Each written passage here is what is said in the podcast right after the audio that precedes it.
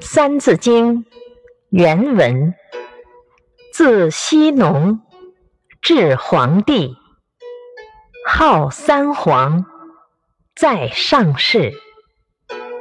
解释：自伏羲氏、神农氏到黄帝，这三位上古时代的帝王都能勤政爱民，非常伟大，因此。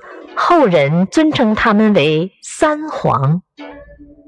启示：历史学家大体把历史分为三个阶段，即上古、中古、近代。